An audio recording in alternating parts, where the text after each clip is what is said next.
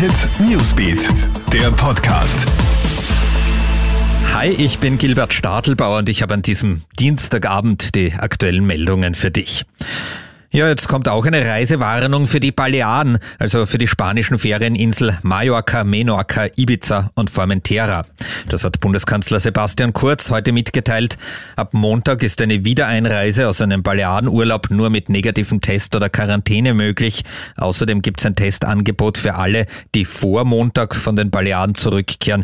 Die können sich gratis direkt am Flughafen testen lassen. Zudem kündigte Kurz heute an, dass die Gesundheitskontrollen an den Grenzen ausgeweitet werden.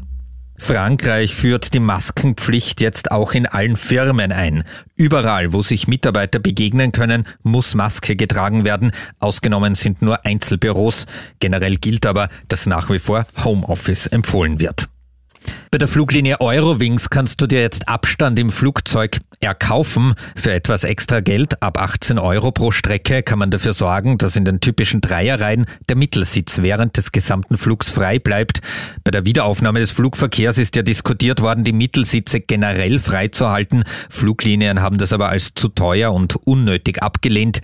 Die Luft werde in Flugzeugkabinen schnell umgewälzt und mit Hochleistungsfiltern gereinigt, wurde damals argumentiert.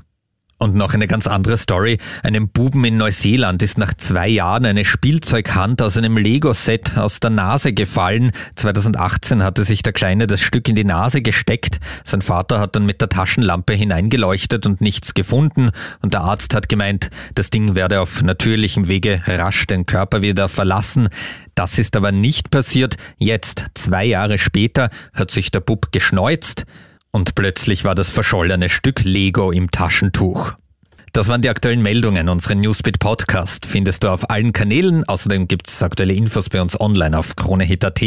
Bis zum nächsten Mal. Tschüss.